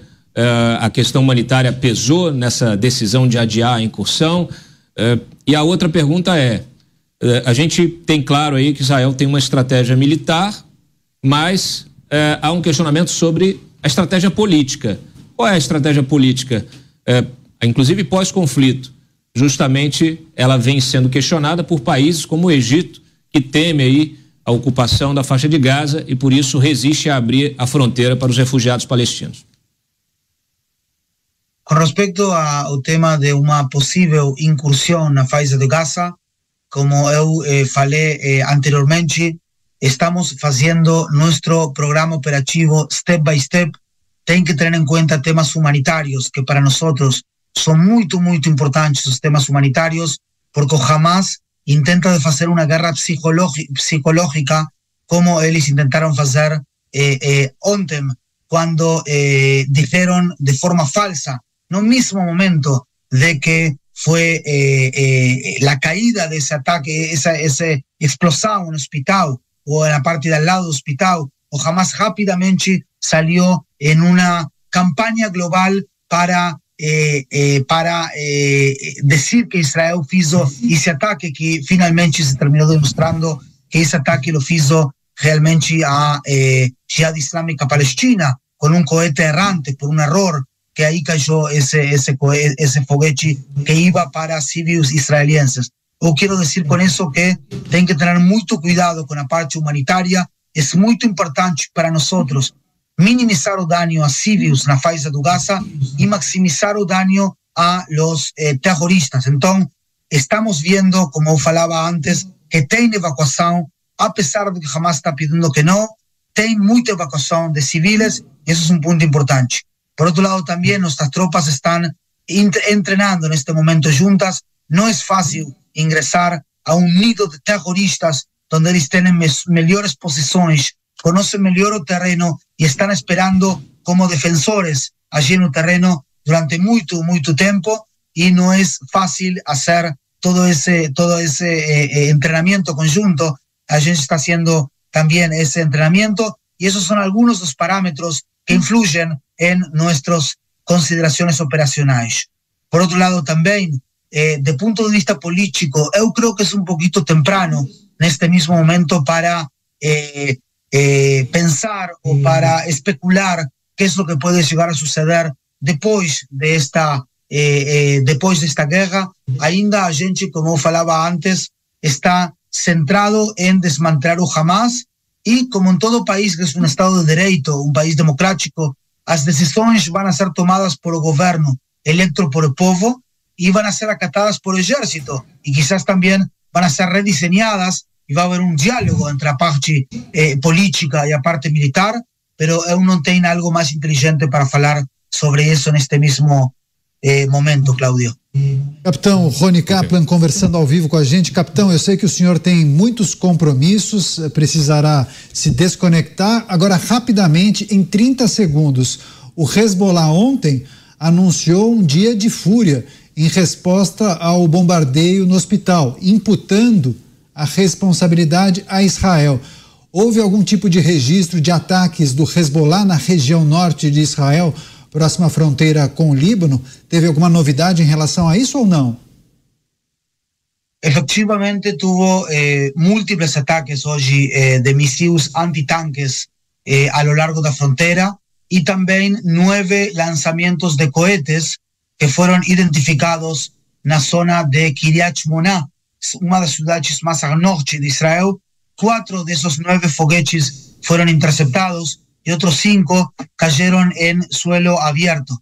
Eh, seguimos atacando, como falaba, de forma eh, quirúrgica a todo tipo de ataque de Hezbollah y diciendo de forma muy clara que cualquiera que quiere, que quiere intentar de cruzar a línea azul, esa línea de 120 metros, de 120 kilómetros de frontera entre Líbano e Israel, va a ser frenado o va a ser detenido, ir para cárcel o va a ser neutralizado. Okay. Eh, ayer anoche también eh, los terroristas también de Hezbollah lanzaron otros misiles antitanques y como decía, estamos en alerta máxima la frontera mismo con eh, o Líbano y a República do Líbano, así como la población en Líbano, tiene que tomar a decisão se eles são mais iraníes, xiitas, ou eles são mais de Líbano. Que são mais eles, de Irão ou de Líbano? Se eles são mais de Irão, provavelmente tem, van a ingressar a uma guerra que poderia arrastrar a toda a região. Si esos son más del lado libanés, probablemente van a tomar en cuenta los eh, que no quieren tomar, que, no van a querer tomar grandes riesgos para el futuro dos civiles y de en la República de Líbano que Israel puede destruir rápidamente. No tiene ningún tipo de interés en una, una escalada más grande como falaba antes. Perfeito. Capitão Rony Kaplan, porta-voz do Exército de Israel, trazendo as atualizações e últimas informações. Capitão, muito obrigado mais uma vez pela gentileza em conversar ao vivo aqui com a gente na Jovem Pan News. Boa sorte e voltaremos a conversar em breve. Bom trabalho. Eu estou à sua disposição e muito obrigado por a paciência, por minha oportunidade. Quando termine esta guerra, eu vou ir a estudar português, se Deus quiser. O senhor fala muito bem e sabe se comunicar de forma excepcional. Parabéns. Seguimos com mais análises e comentários aqui. Antes dessa entrevista com o capitão Rony Kaplan, o Cláudio Dantas concluía um raciocínio. Eu vou aproveitar, viu, Dantas, retomar a discussão contigo, mas pedir também o seu comentário sobre essas informações que foram compartilhadas pelo capitão Rony Kaplan acerca principalmente dessa pergunta que você fez, a incursão terrestre. Me parece que, claro, o cronograma ele deve ser cumprido, só que eles precisaram fazer alguns ajustes em relação ao prazo, né? Acho que houve uma flexibilização. O episódio do hospital e, naturalmente, a autorização de Israel para a entrada de ajuda humanitária via Egito, isso pode atrasar ainda mais essa incursão, né? É, a gente é, justamente eu acho que é, esse eles tiveram de, de refazer esse cronograma justamente em função da resistência do Egito em abrir sua fronteira.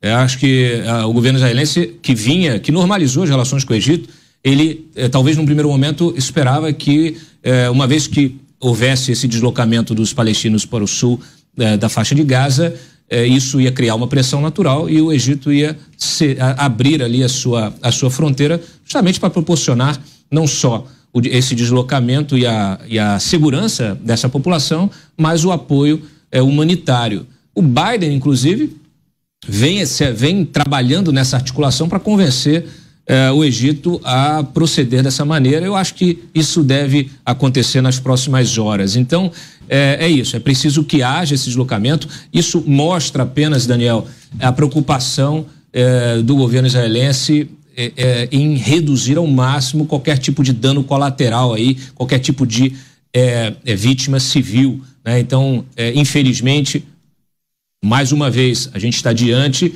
de um grupo terrorista que usa esses civis como escudo humano. Aliás, quando houve é, primeiro ultimato, depois o segundo, quer dizer, toda a pressão para esse deslocamento, com avisos subsequentes, é, o Hamas fez de tudo para evitar esse deslocamento, impedindo que várias famílias pudessem deixar o norte, a cidade de Gaza, e rumasse para o sul. Então, esse é o grupo terrorista que muita gente defende. É um grupo covarde, covarde, não usa uniforme, se disfarça com o uniforme é, do exército de Israel muitas vezes para cometer crimes, muitas vezes, e também usa os civis de escudo humano. Além de não ter qualquer tipo de é, é, preocupação com a vida nem de palestinos, nem de ninguém. É um grupo bárbaro, são selvagens e o que eles proporcionaram, é, o que eles fizeram em Israel no dia 7 foi uma carnificina.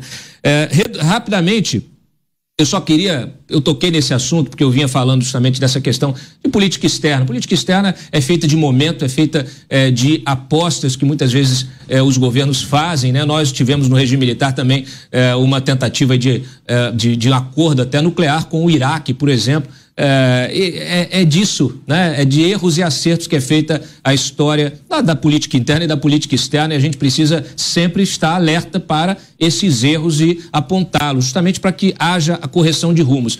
Então, é, o que, que eu estou dizendo isso? Porque eu fiz o questionamento ao capitão sobre a estratégia política pós-conflito.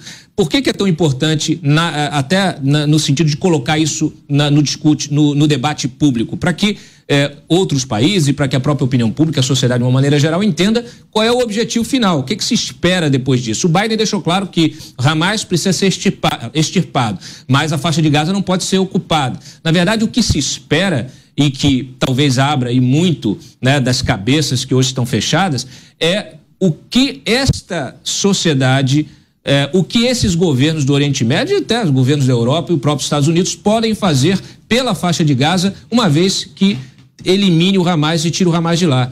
Pode promover um plano Marshall lá. Pode promover a reconstrução de Gaza e permitir que Gaza tenha aí é, todo o seu potencial econômico e social é, valorizado. É, um balneário, está ali na costa do Mediterrâneo, pode ser um polo turístico fantástico, pode é, garantir geração de emprego e não há nada melhor contra o terrorismo né, do que uma sociedade próspera. Não há nada melhor contra esse tipo de pensamento fundamentalista do que você promover uma sociedade e promover as liberdades e os direitos civis dos cidadãos. Exatamente, inclusive essa localidade, tem uma localidade muito próxima, inclusive, viu, Dantas? Da faixa de Gaza, cidade de Eilat, que fica em Israel e é um polo turístico, uma região que é, grosseiramente eu poderia comparar com Cancún, com hotéis maravilhosos, discotecas, vários restaurantes, enfim, como você bem disse, poderia se pensar em uma saída para Gaza, mais ou menos, é, talvez voltada para o turismo, por que não? É isso, vários assuntos para a gente tratar e debater aqui. Agora, deixa eu pedir a análise do Roberto Mota. Mota, é, claro que a gente pode perceber que o capitão Rony Kaplan, porta-voz do Exército de Israel, ele tem todo um cuidado né, para passar as informações. Naturalmente, não pode vazar as informações estratégicas e confidenciais do Exército de Israel em meio a uma guerra praticamente em duas frentes contra Hamas e Hezbollah. Mas como você avaliou o posicionamento dele? Quais foram as sinalizações que ele acabou transmitindo? o plano se mantém, né? Acabar, eliminar com o Hamas, mas talvez os prazos sejam alterados. O prazo, eu acho que é, ninguém tem ideia de qual será, Daniel. A guerra é uma coisa terrível. A guerra é um ato bárbaro. A guerra é terrível para quem está combatendo, a guerra é terrível para os civis inocentes. Agora, a gente precisa se perguntar por que essa guerra está sendo travada? Como tudo isso começou? A gente tem que, tem que lembrar o que o Dantas disse. Foram 400 crianças assassinadas, algumas delas queimadas vivas. Qual é a responsabilidade do governo do país onde moravam essas crianças? É garantir que isso nunca mais vai acontecer. Essa é a responsabilidade que pesa sobre o governo de Israel agora. Um governo, não custa lembrar, soberano, legitimamente eleito de um país democrático. Do outro lado está um grupo de fanáticos assassinos que atacaram civis, idosos, mulheres e crianças. Não há nenhuma outra alternativa para o governo de Israel a não ser eliminar essa ameaça. Imaginem que Israel parasse de lutar, que Israel é, eliminasse a separação da faixa de Gaza, e amanhã, ou semana que vem, ou daqui a três meses, esse grupo de fanáticos repetisse a dose. É uma responsabilidade muito grande que o governo de Israel tem, e essa responsabilidade é de conseguir um resultado: a vitória. E essa vitória só virá com a eliminação do Hamas. Mais análises, mais comentários. José Maria Trindade, Zé, o que mais chamou a atenção nessa entrevista com o capitão do Exército de Israel, Rony Kaplan, detalhando naturalmente aquilo que ele pôde revelar, os próximos passos do Exército de Israel e também uh, essa estratégia que você acabou destacando bem para identificar eventuais homens do Hamas que estejam ali infiltrados na população israelense, né? É, me chamou muita atenção essa atitude de transparência, essa atitude de mostrar o que Israel está fazendo e de como está combatendo, né? Isso é muito importante. É, nós temos que entender que o mundo da comunicação produz apoio, produz é, ações e é muito importante. Então, que um capitão, porta-voz, é, é, mostre ao mundo o que está realmente acontecendo, isso é muito importante e é uma grande novidade em termos de guerra e principalmente nessa região.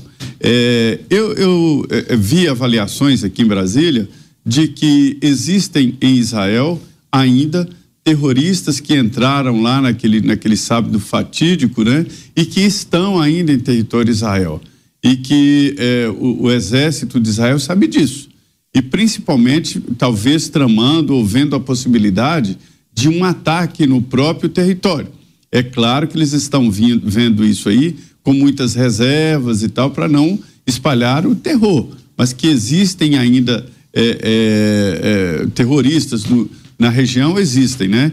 E, e, por outro lado também é falando sobre essa incursão em solo é natural é preciso fazer esse preparo, né, que é exatamente bombardear para des desequilibrar, é chamado é, é momento de inquietação em linguagem militar. Essa inquietação é natural para evitar que o inimigo possa se estabelecer, né? Então, primeiro essa artilharia e quando a inteligência lá na faixa de Gaza existem também informantes para o exército de Israel. E quando os informantes, né, o pessoal de inteligência, entender que é a hora da entrada via terrestre, isso vai acontecer. Então, essas são as estratégias que, evidentemente, o capitão não falaria. É isso. Agora a gente segue trazendo as impressões, naturalmente, dos nossos convidados sobre esses 12 dias de conflito em Israel. Vamos conversar ao vivo com o Amit Louzon, israelense que atuou inclusive como major das Forças de Defesa de Israel. Daqui a pouco, inclusive, ele vai conectar aqui com o programa, vai trazer as suas impressões e as informações com a gente. Cristiano Beraldo.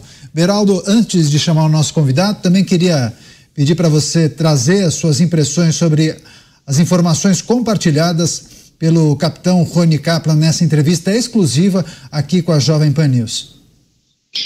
Daniel, você perguntou qual foi a, o que mais chamou atenção na entrevista, né? E a gente pode concluir que o mais impressionante é a própria entrevista, é. quer dizer, em meio a uma guerra extremamente violenta, aonde os desafios para Israel são enormes, a gente tem hoje, graças à tecnologia, graças à internet, evolução dos smartphones, o, o capitão consegue parar aí para um lugar protegido e trazer informações quentíssimas, em tempo real, passar para nós e para nossa audiência essa percepção do exército, do povo israelense em relação ao que está acontecendo. E a gente pode ver ali nas palavras dele, sobretudo quando ele se refere aos ataques recebidos, não só agora pelo Hamas, mas também pelo Hezbollah, que são duas frentes de guerra, e a firmeza e a certeza e a confiança que ele tem no exército de Israel que eles vão enfrentar estes ataques,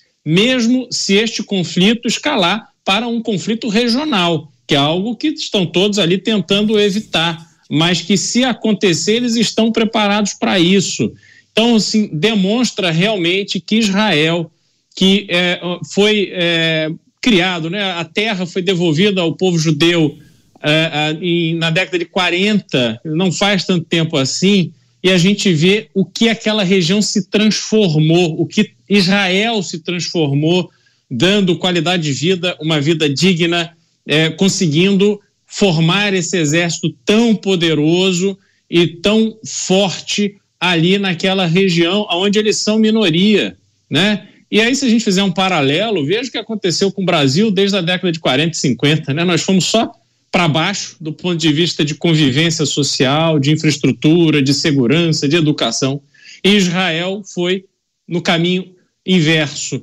Então, realmente, a gente tem que olhar essa história de Israel, que não começa agora. O que eu vejo de gente falando bobagem, é, e, e, dizendo que Israel promove o apartheid, que aquela terra não pertence aos judeus. Quer dizer, é gente completamente é, ignorante da história, não sabe o que acontece naquela região desde mais de mil anos antes de Cristo.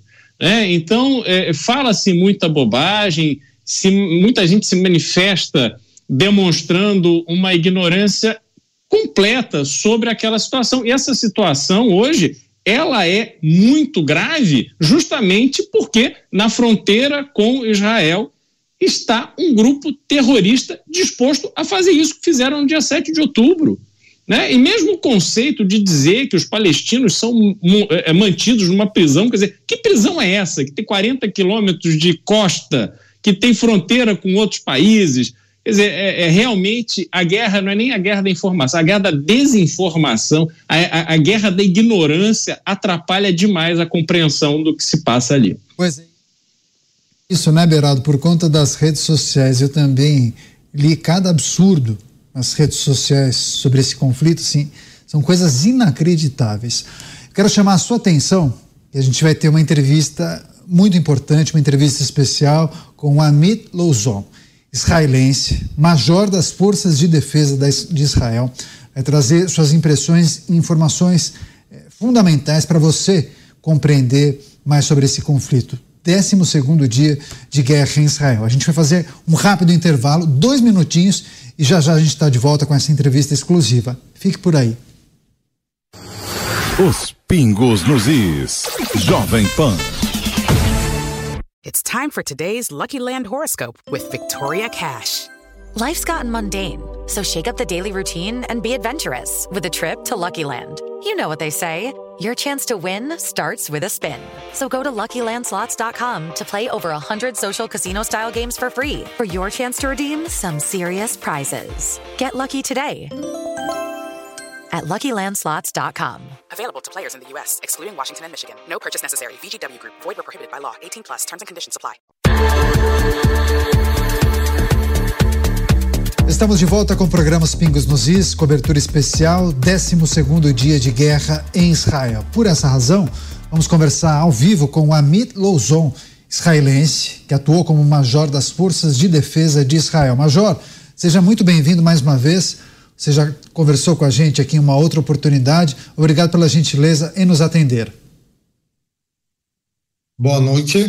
Eh, só primeiro alguma correção, ex-major. Eu não estou, não estou é, é, no exército israelense mais. Não, claro, não. Eu disse no passado, atuou hum. como major, perfeito, tá mas registro feito. Agora, Major, só como uma respeito à patente do Exército, eu vou me referir ao senhor como major.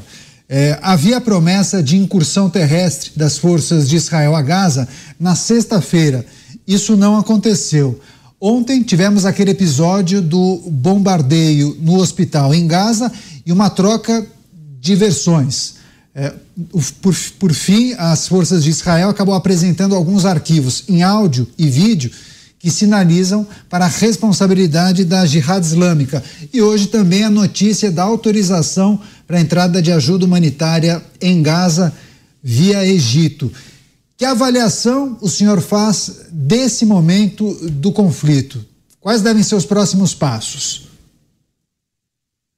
Vamos falar um pouco sobre o, o evento que aconteceu ontem eh, no hospital. Este é mais um exemplo como os terroristas estão tentando ocupar Israel sobre alguma coisa que Israel não tem conexão. A, a, primeiro, Israel não ataca hospital, hospitais. Se você é, é, poderia olhar ou que eu assistir, que quando esse foguete que a Jihad Islâmico lançou, ele caiu dentro do hospital ou dentro do estacionamento do hospital, o impacto da explosão foi muito forte, ok? É muito forte porque provavelmente dentro desses lugares do hospital ou perto do hospital, uh, esses terroristas, ok, tem algum depósito das foguetes ou armas ou, ou, ou outras coisas que podem eh, explodir. Então, neste caso, não tem alguma dúvida que esse é alguma erro do trabalho que, que a Jihad Islâmico fez, esse todo o impacto de, desse foguete que caiu. Esse foguete que eles lançaram, ou como R-170, esse é algum modelo novo, que pode chegar até a cidade da Haifa, a cidade que eu nasci, ok? Que tem uma distância de 150, 160 quilômetros da faixa da Gaza. Quando tem foguete maior, a, a, a cabeça da explosão, ok, é maior também. Então, por isso, o impacto também foi maior dentro do, do de, eh, eh, dentro do hospital. Então, este, este fato é fato, ok? Sobre os próximos passos, ok? Hoje, o presidente dos Estados Unidos, Joe Biden, visitou eh, eh, Israel. Então, claro que durante essa visita, eh, olhamos hoje que tem alguma lentidão eh, eh, da guerra. Okay? A, a, Israel não fez muitas ações, no outro lado, os terroristas também não fizeram, porque na, na, no algum nightmare dele, o sonho ruim dele, eh, eles vão eh, lançar alguns foguetes no aeroporto em Tel Aviv, perto de Tel Aviv, e eles podem pegar, sem querer, é avião do, do Air Force One, avião do presidente eh, eh, Joe Biden. Então, por isso tivemos hoje alguma parada, ok? Alguma parada. Mas já quando Joe Biden decolou de Tel Aviv, volta para Estados Unidos, ok? As sirenes começaram a atuar em Tel Aviv, nessa região. Eu já falei com minhas filhas que mora muito perto do, do Tel Aviv, eles precisaram entrar para o quadro, o da segurança. Então, a, a, a, após a visita, vamos, eh, vamos ver a guerra, ou precisamos esperar para alguma evolução eh, nessa guerra. Eu não sei se o exército israelense já vai entrar com eh, os soldados dentro da faixa de Gaza e, e da terra, Pode ser que eh, estamos aguardando ou para algum erro que o Hamas vai fazer, ou o exército israelense precisa ainda planejar algum plano, porque não é fácil entrar para esta faixa de Gaza, área urbana, e lutar lá, não é fácil que ainda tem civis lá, ok? Então, todo Israel fez muita propaganda para todos esses civis eh, nessa região do norte da faixa de Gaza, eh, mudar para, eh, eh, para o sul da faixa de Gaza, que lá tem alguma área humanitária, ok? Que o exército israelense tem compromisso que ele não vai bombear, bombear lá, ok? Ele não vai entrar, entrar lá, porque é muito importante proteger esses, esses civis, ok? Exército israelense, em, em, em contrário das terroristas, nós pensamos sobre o povo palestino também, estamos tentando diminuir todos esses efeitos eh, eh, colaterais. Então, pode ser que nos próximos horas ou nos próximos dias a operação na terra eh, da faixa de Gaza vai começar, mas não vai começar antes o exército israelense vai ter algum plano estruturado como podemos eliminar esses, esses, esses terroristas, especialmente dentro dentro desses túneis, porque é muito difícil. Todos esses Sim. túneis já está preparado para, para a chegada do exército israelense. Então, precisamos pensar fora da caixa como podemos atacar sem exposição muito alta dos nossos soldados. É isso, a análise de quem já esteve no exército de Israel, Amit Louzou, foi major, inclusive, das forças de defesa de Israel. José Maria Trindade, sua pergunta. É, eu acho que uma entrada na faixa de Gaza por via terrestre ela é problemática sim para Israel, mas lá estão informantes que mostram exatamente o posicionamento dos terroristas do Hamas. É, é esse atraso não está em virtude exatamente deste planejamento e esse ataque via é, é, artilharia primeiro para depois entrar? Seria mais ou menos assim? Eu acho que sim. A, a, todo israelense que é, assistiu todas as imagens horríveis do ataque da terrorista teve alguma reação? Ah, vamos agora entrar amanhã para a faixa de Gaza e vamos eliminar toda essa ameaça. Mas Neste caso, precisamos pensar com a cabeça e não com eh, eh, o coração, ok? Não com a emoção. Então, o exército israelense tem planos estruturados como eliminar a, a faixa de Gaza, especialmente a faixa de Gaza abaixo da terra, porque tem acima da terra que tem eh, civis e abaixo da terra tem todos esses terroristas que em Israel é o contrário os civis estão abaixo da terra, precisam ser protegidos, e o exército acima da terra. Então, vocês podem olhar a, a, ao sentimento que tem a, o governo israelense para o povo israelense, para a vida do povo, e a terroristas Hamas, que eles realmente não ligam do povo deles, ok? Eles estão escondendo e o povo está em frente, ok? Esse, esse por alguma, alguma frase, a diferença dentro de Israel e, e, e os terroristas. Então, quando Israel vai aprovar todos os planos de ataque, eu acho que esse é, é, ataque é, dentro da terra, ou que através da, da, da terra do, dos soldados, vai começar. Mas com calma, não podemos fazer muitos erros, porque nossos soldados estão com risco de exposição e não queremos é, é, criar efeito colateral de todo o povo que ainda não migrou para o sul é, da faixa de Gaza. Então, eu concordo com você que a, a, a, esse atraso é atraso planejado. É claro, tivemos algumas visitas, o chanceler da Alemanha visitou ontem, hoje o presidente dos Estados Unidos, Joe Biden. Então, quando tem essas, essas visitas, você está pouco travado, ok? Com algumas ações eh, muito graves, ok? Acho que amanhã a presidente da, da França eh, eh, vai chegar também. Agora seguimos com a pergunta de Roberto Mota. Amit, Israel já enfrentou muitas guerras, enfrentou intifadas. Essa guerra de agora, ela tem algum aspecto que é muito diferente do que Israel já enfrentou antes?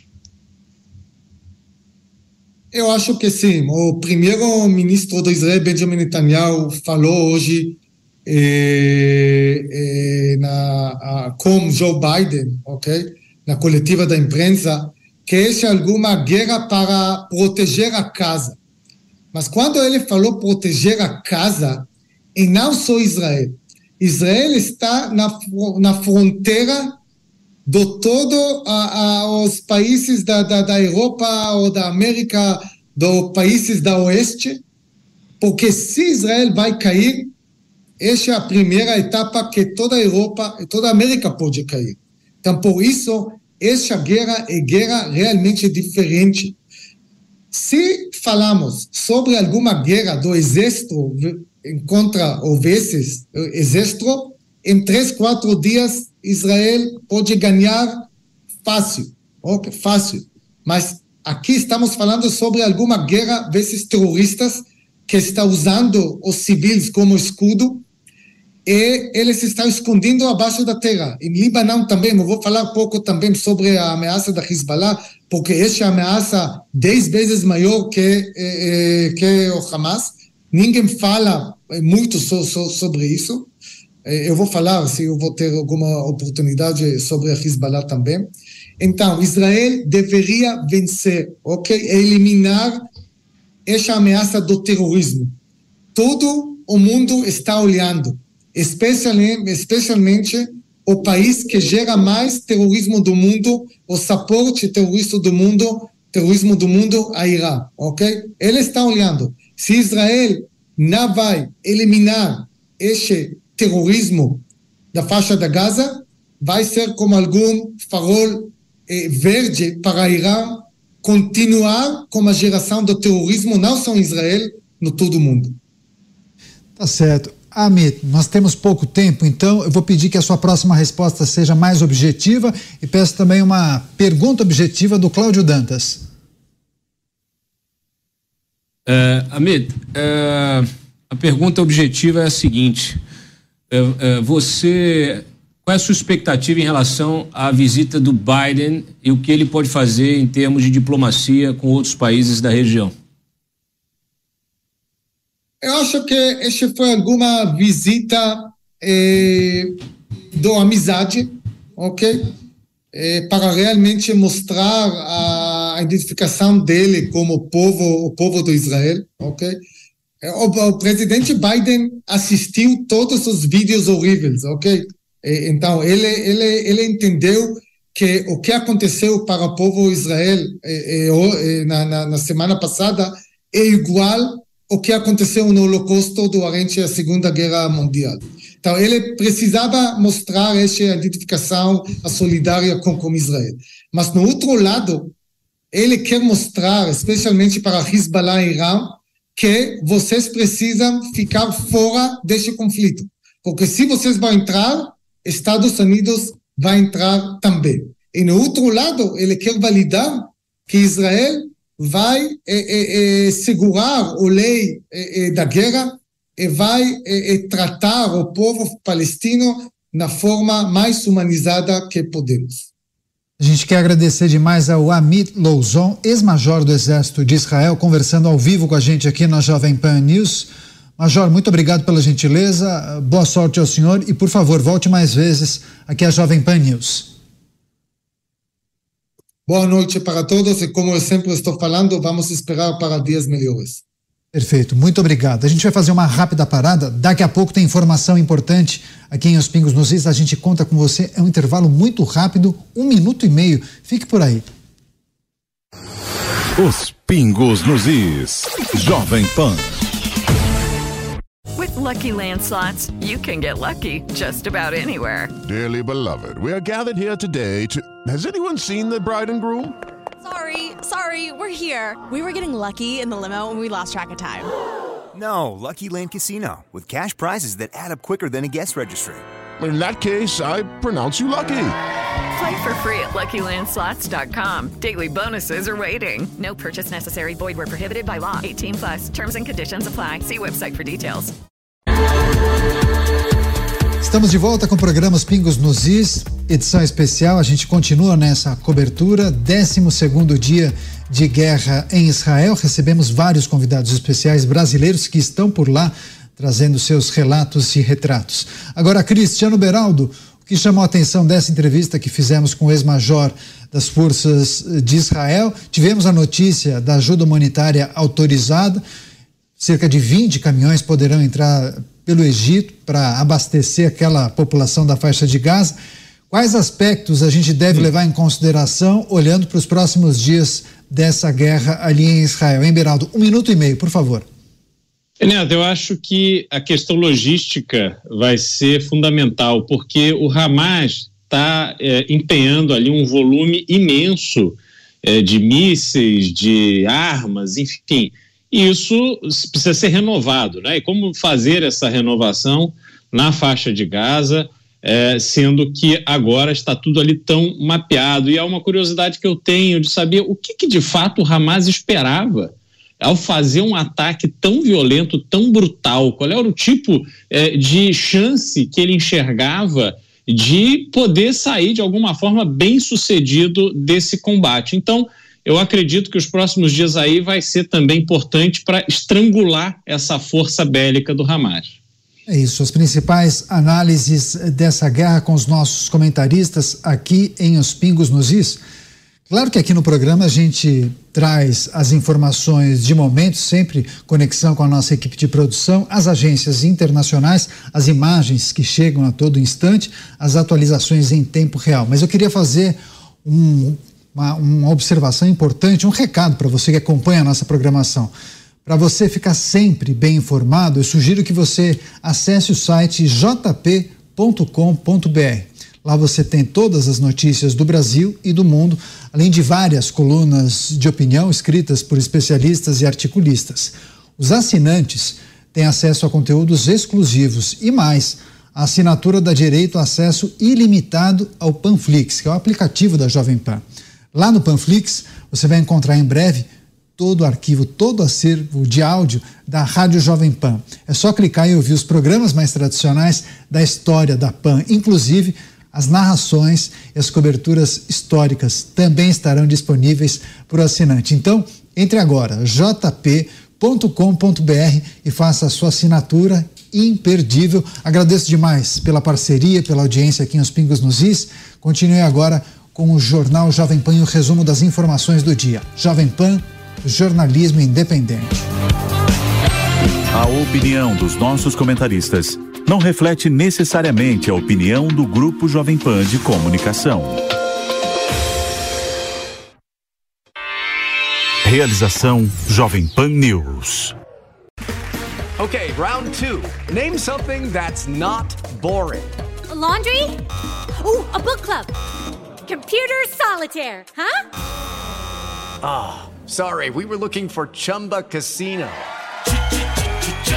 That's right. ChumbaCasino.com has over 100 casino style games. Join today and play for free for your chance to redeem some serious prizes. ChumbaCasino.com. No purchase necessary. Forward, prohibited by law. 18 plus terms and conditions apply. See website for details.